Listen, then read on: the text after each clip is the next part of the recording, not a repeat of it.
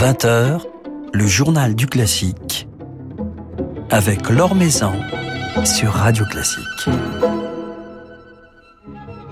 Bonsoir à tous. La musique de Saint-Saëns, mais aussi l'opérette, la mélodie, les compositrices romantiques françaises sont à l'honneur de la nouvelle édition du festival parisien du Palazzetto Bruzane, festival qui débute la semaine prochaine. Nous en découvrirons la programmation ce soir avec son directeur Alexandre Dradvicki. Il sera notre invité tout à l'heure.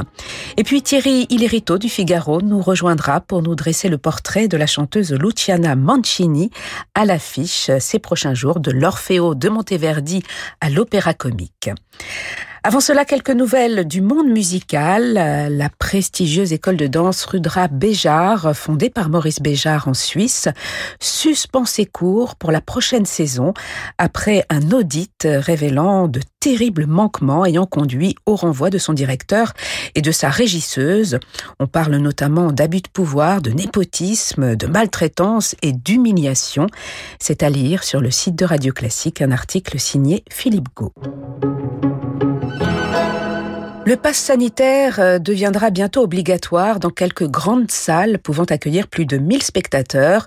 L'Opéra de Paris vient ainsi d'annoncer sa mise en place à partir du 15 juin à Garnier comme à Bastille, une mesure que le Festival d'art lyrique d'Aix-en-Provence a également choisi d'appliquer cet été. Vous l'avez peut-être découvert sur notre antenne il y a quelques jours à la tête de l'Orchestre national du Capitole de Toulouse dans un formidable concert dédié à Wagner et Strauss. Le jeune chef allemand Thomas Gugeis qui pourrait être l'un des possibles successeurs de Tugan Sokiev à Toulouse. Et cette semaine à Paris, il dirigera l'Orchestre de Paris mercredi et jeudi à la Philharmonie dans le concerto pour violon L'Arbre des songes de Dutilleux avec Michael Barenboim en soliste et dans Ainsi par les Zarathustra de Strauss avec lequel il avait fait briller l'Orchestre national du Capitole il y a quelques semaines à Toulouse.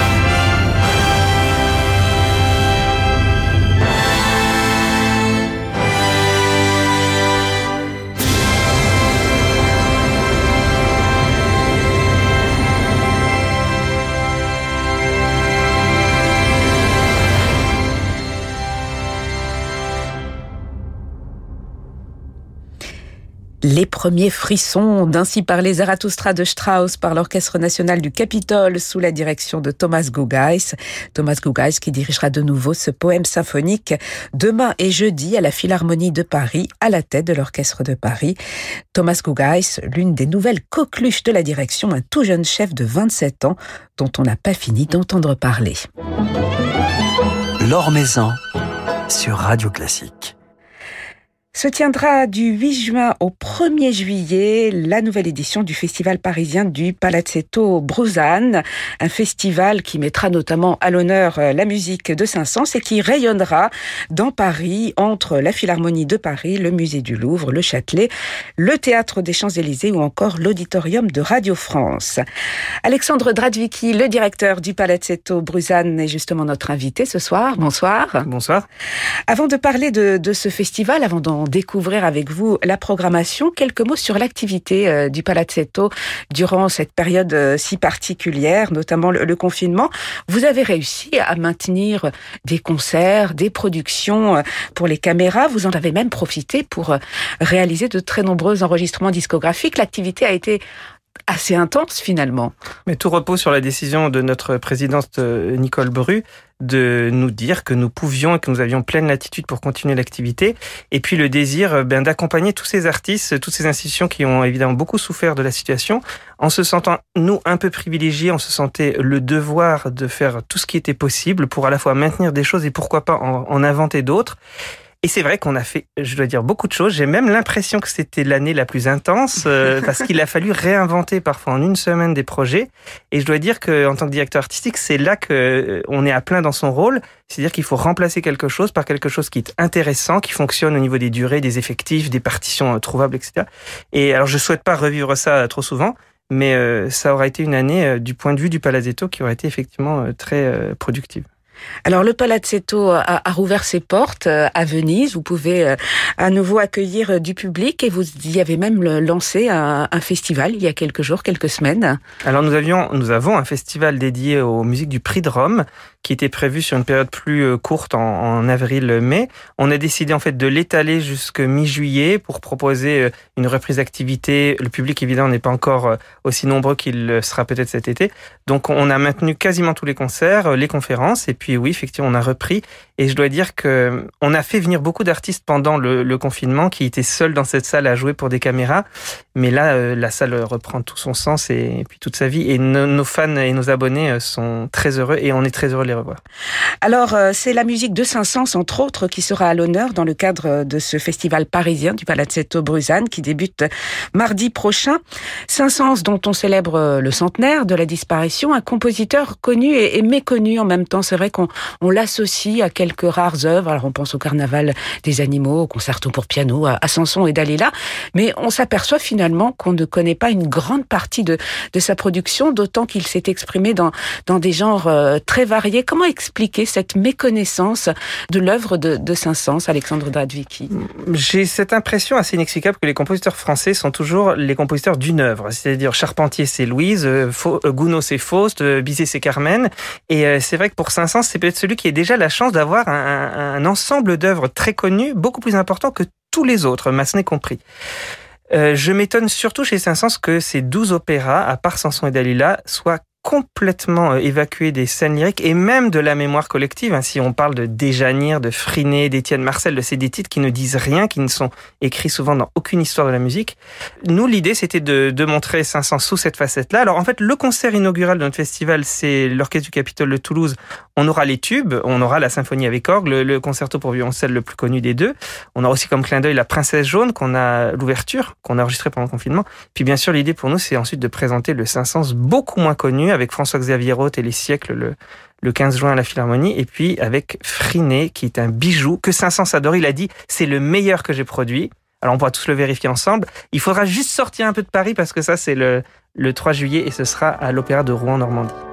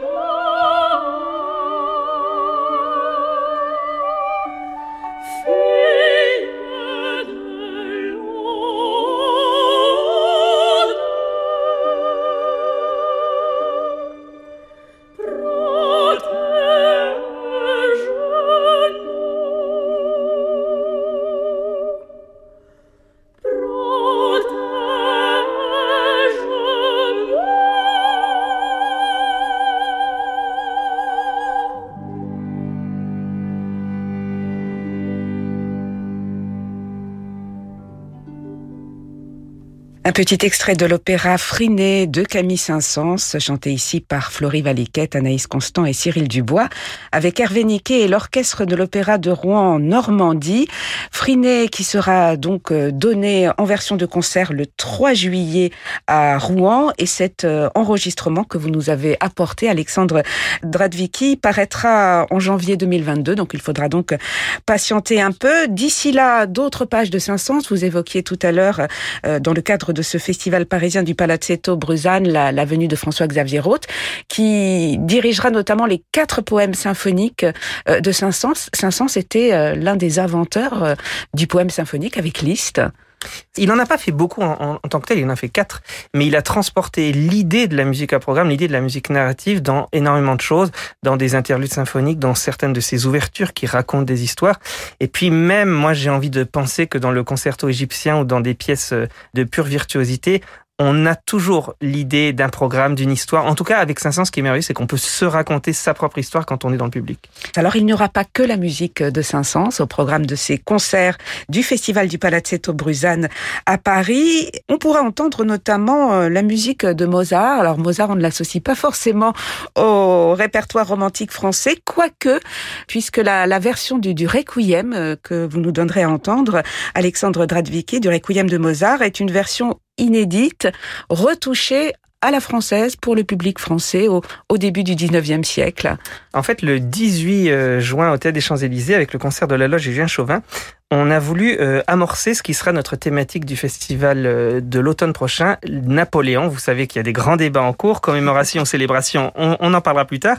Mais donc l'idée pour nous, c'était de proposer la messe du sacre de Napoléon de Péziello qui a eu lieu tout début décembre 1804. Et en travaillant sur cette messe du sac, on s'est rendu compte que deux semaines plus tard, à Saint-Germain-l'Auxerrois, Cherubini dirigeait la création du Requiem de Mozart. Et figurez-vous qu'avec un peu de bonne volonté, on remonte très très loin dans les archives et on a réussi à retrouver le matériel d'exécution de ce Requiem à Saint-Germain-l'Auxerrois. Et on s'est rendu compte d'un comment dire, d'une réinterprétation de la partition absolument sensationnelle. Notamment, on adorait à l'époque le Requiem de Jomelli. Donc ça commence avec l'introïde du Requiem de Jomelli. Donc c'est déjà assez déstabilisant.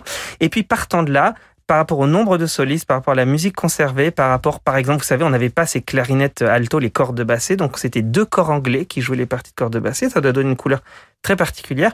Quand on met tout bout à bout, ça fait un requiem assez curieux. Je pense pas qu'il se réinstallera au répertoire, mais je pense que ça vaut vraiment la peine de l'entendre une fois et ce sera couplé donc avec la messe du sacre de Péziello. Alors de la harpe également au programme avec Emmanuel Cesson, un fidèle partenaire du Palazzetto Bruzane, de la mélodie avec ce merveilleux programme nuit que Véronique Jans avait enregistré avec l'ensemble I et puis de l'opérette. Alors on sait que le Palazzetto Bruzane met en avant également ce pont un petit peu plus léger du répertoire romantique français, avec notamment Vlon dans l'œil. C'est un nouveau volet de ce truculent cycle consacré aux opérettes d'Hervé. Vlon dans l'œil fera l'objet de sept représentations au théâtre du Châtelet, dans la mise en scène de Pierre-André Weitz, qui vous suit dans, dans cette aventure. C'est un spectacle qui s'annonce déjanté une nouvelle fois. Alors d'autant que c'est sans doute l'œuvre la plus déjantée d'Hervé. Là, en fait, titre hein, déjà. On quitte. Alors il faut vous sachiez, euh, Laure, que le, premier titre, c'est L'œil crevé. Et on n'a pas eu le courage de proposer avec le Châtelet des affiches dans le métro qui s'intitule L'œil crevé. Donc, Blanc dans l'œil, c'est le second titre qui, déjà à l'époque, a été donné à cette opéra d'Hervé. En fait, pour nous, ça fait maintenant plusieurs années qu'on est persuadé qu'il faut arrêter de croire que romantisme égale sérieux. Alors, c'est peut-être vrai dans les histoires de couple, mais en tout cas, dans les histoires musicales, le romantisme, ça doit être aussi léger et plaisant. Et donc, effectivement, euh, on a sur Offenbach, sur Hervé, commencé des cycles qui j'espère euh, dureront très longtemps. Et on est vraiment très honoré et très heureux que le Châtelet ait euh, accepté d'accueillir cette production. Je trouve que pour Hervé, c'est une sacrée revanche quand on sait que toutes les salles, les grandes salles étaient fermées pour lui de son vivant avec une belle distribution et on retrouve euh, des chanteurs rompus à ce répertoire comme Lara Neumann, Ingrid Perruche ou encore Olivier Pi qui sera de la fête comme il l'a été pour d'autres opérettes d'Hervé que vous avez montées. Alors Alexandre Dradvicki, l'opérette est à l'honneur et puis euh, l'opéra comique français euh, en général avec notamment à l'affiche La fille de Madame Angot de Lecoq dont on va écouter tout de suite un petit extrait que vous nous avez apporté. Alors là encore c'est une avant-première puisqu'il s'agit d'un enregistrement qui a été réalisé il y a quelques semaines à peine à, à la scène musicale et nous avions d'ailleurs eu l'occasion d'en parler dans le journal du classique.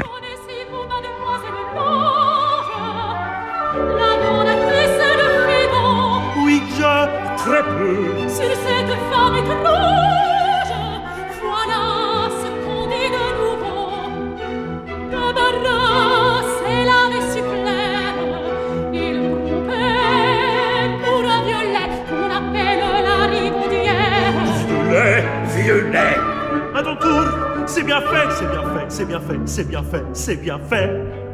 Elle ne s'arrête pas là, et cette femme singulière, pour un troisième amant déjà, traverse la ribaudière. Au ciel, qu'est-ce que j'entends là? Je comprends ça, je comprends ça. On le reçoit à domicile,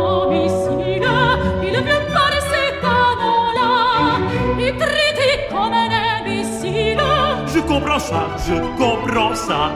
Ah grand Dieu, je chancelle, je vais m'évanouir. C'est avec mon infidèle qu'elle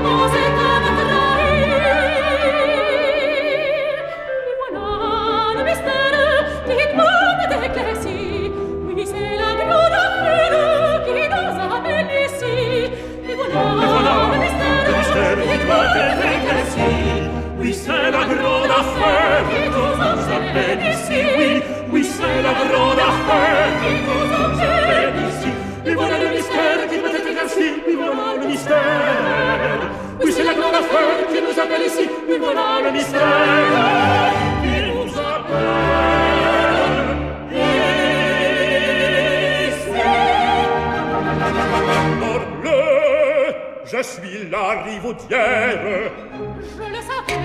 Un petit extrait de La fille de Madame Angot, de Lecoq, avec ici Anne-Catherine Gillet, Astavar Sarxian, Mathieu Lécroard et Sébastien Roulant à la tête de l'Orchestre de Chambre de Paris. Un enregistrement réalisé il y a quelques semaines qui sortira en octobre prochain sous le label du Palazzetto euh, Bruzane.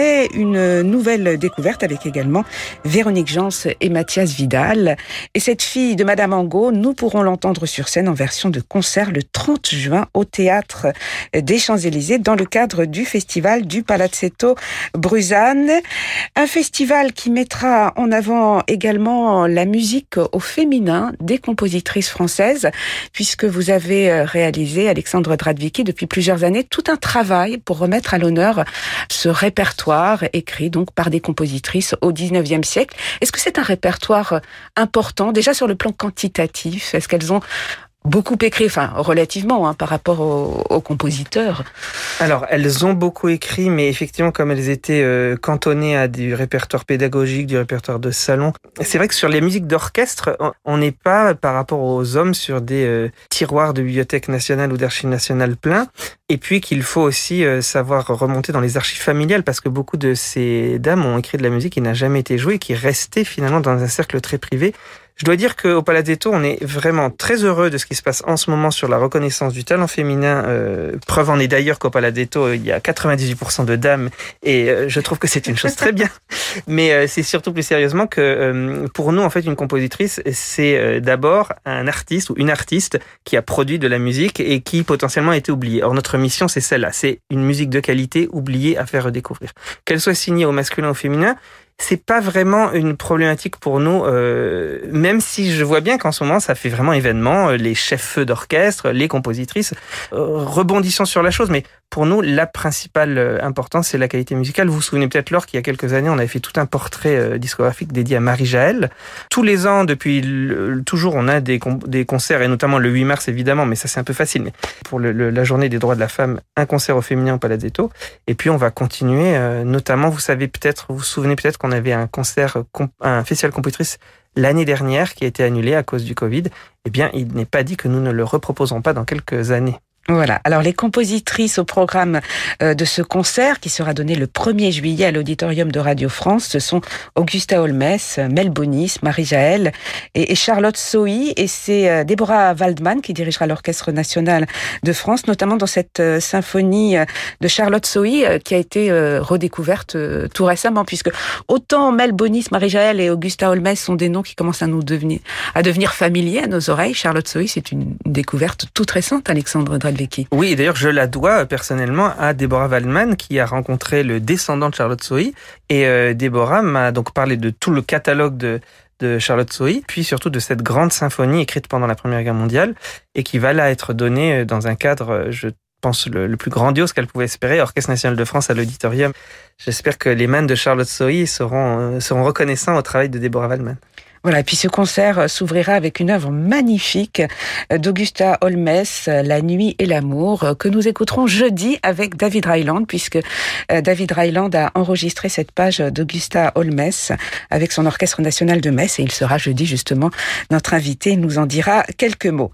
Le festival du Palazzetto Bruzane, c'est donc du 8 juin au 1er juillet, et il s'accompagne de sorties discographiques, puisque vous enregistrez beaucoup, et notamment vous avez beaucoup enregistré durant le confinement. Alexandre Dradvicki, alors c'est une opérette euh, passionnément euh, de, de. Est-ce que vous pourriez nous, nous éclairer sur l'esprit de, de cette œuvre? Alors écoutez, Utilisons le terme de comédie musicale parce que vous avez raison, c'est de l'opérette, mais plus tout à fait, c'est pas tout à fait de la comédie musicale à l'américaine, mais déjà un peu. Donc pour nous, c'est aussi l'occasion d'être, de faire un travail sur cette frontière. Et vous savez que le problème des frontières, c'est qu'en histoire de l'art, on les étudie souvent peu parce que ça n'appartient à personne la frontière. Ça n'est ni l'avant ni vraiment l'après.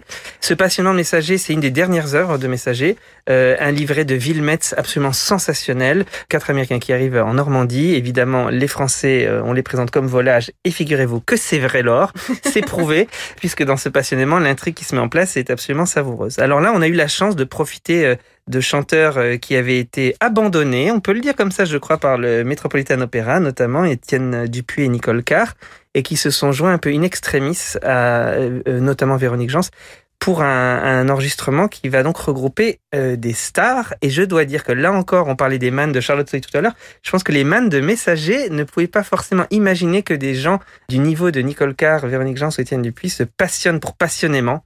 Mais ce doit être le titre qui a contaminé tout le monde.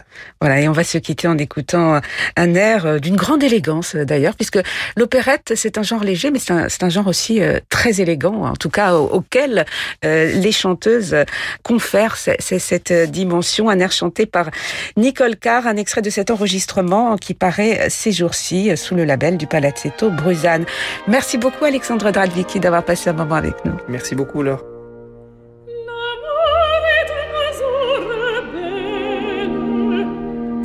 une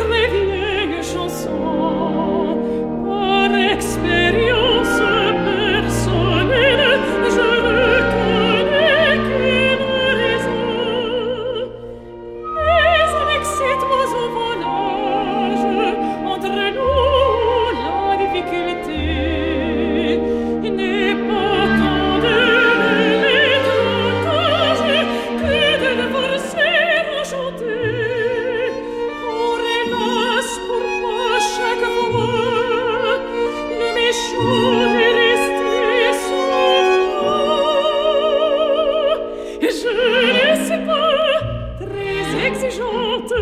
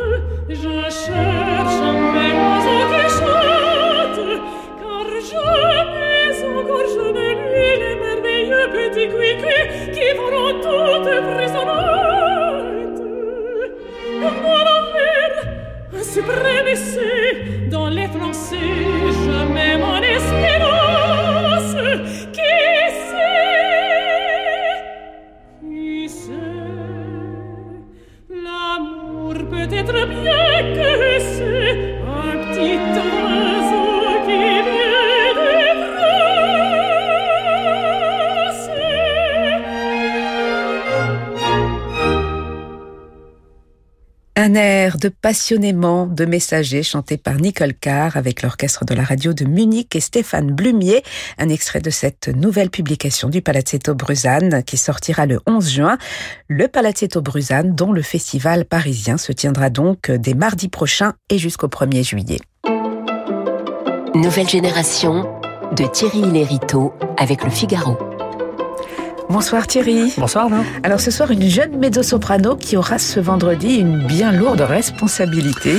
En effet, Laure, puisque c'est elle qui ouvrira dans le rôle de la musica, la musique, l'Orfeo de Monteverdi dans la nouvelle production qu'on propose l'opéra comique à partir de la fin de la semaine. Donc, une production lourde de sens puisque celle-ci marquera la réouverture de la salle au public après des mois de fermeture liés au coronavirus. On imagine donc sans peine l'émotion qui sera celle des chanteurs rassemblés sur la scène de Favard ce vendredi à commencer par la jeune mezzo-soprano Lucia Mancini, la musica qui donne le ton dès le prologue de l'ouvrage, et bien c'est elle, et comme le veut la tradition, elle incarne aussi le personnage d'Euridice aux côtés de Marc Moyon en Orphée. Pour se doubler, il fallait donc une personnalité multiple, haute en couleur, capable d'incarner à la fois la pureté, la nymphe ingénue et aimante frappée par le destin, résume Jordi Saval, qu'il a choisi pour le double rôle, et puis de l'autre, la beauté idéale de la musique, envoûtante, sensuelle, porteuse d'émotions. Et bien Luciana Mancini est tout cela à la fois. Les fans de Christina Pluart et de l'arpeggiata la connaissent d'ailleurs et connaissent bien son timbre de mezzo si caractéristique qui semble porter en elle toute la chaleur, la séduction et la féminité de la musique traditionnelle sud-américaine. Mais les inconditionnels de Bach savent aussi que la jeune femme est capable de lignes aériennes dépouillées d'une extrême luminosité. Cette ambivalence, la jeune femme la cultive dans sa voix, mais aussi sur scène, car Luciana Mancini n'est pas que musique, elle est théâtre, danse, mouvement, un vent de fraîcheur qui laisse rarement indifférent dès lors qu'il a suffisamment d'espace pour se déployer espace que lui offre justement Thierry cette nouvelle production d'Orfeo. Et oui, car la mise en scène signée de la toute jeune Pauline Bale qui touche là à son premier opéra est travaillée sur les purs, très peu de décors, des robes légères qui volent sur les ailes de la musique et surtout des personnages qui doivent être ici autant acteurs que chanteurs, un retour à la forme même du théâtre antique dont s'inspire Monteverdi et où tout repose sur le jeu des acteurs et leur musicalité. Et bien Luciana Mancini n'en manque pas, elle a grandi dans une famille de musiciens avec un père violoniste et des racines chiliennes dans lesquelles elle a puisé sa nature solaire.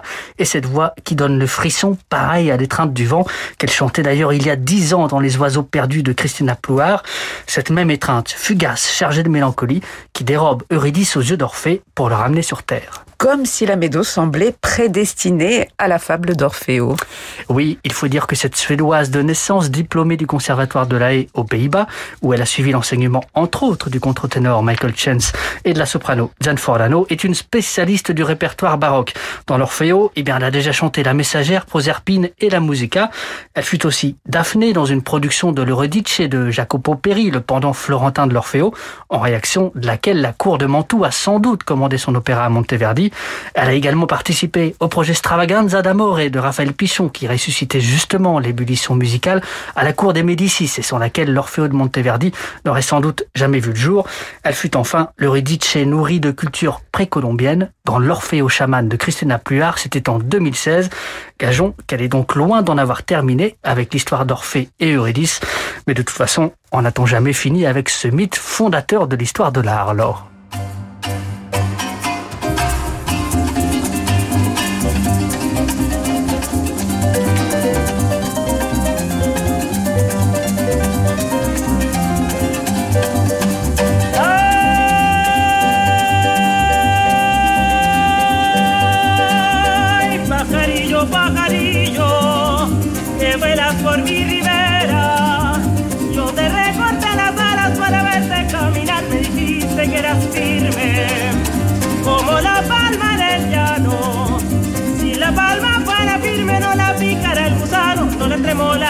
Posible quemar al verano. A mí me pueden llamar, no relámpago y rayos. Si me pega buena brisa, vuelo más que un papagayo. Yo soy la que anda de noche, siempre por el vecindario. Sé cuando ladra el perro, sé cuando canta el gallo, sé cuando están dormidas las muchachas de mi barrio.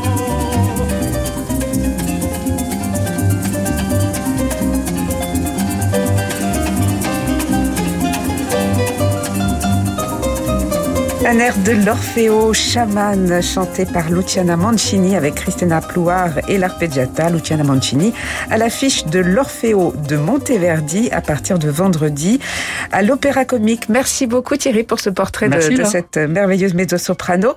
Merci à Yann Lovray pour la réalisation de ce journal du classique. Euh, Demain, nous serons en compagnie de Martin Engström, le directeur du festival de Verbier. Très belle soirée à tous. Je vous laisse en compagnie de Francis Drezel.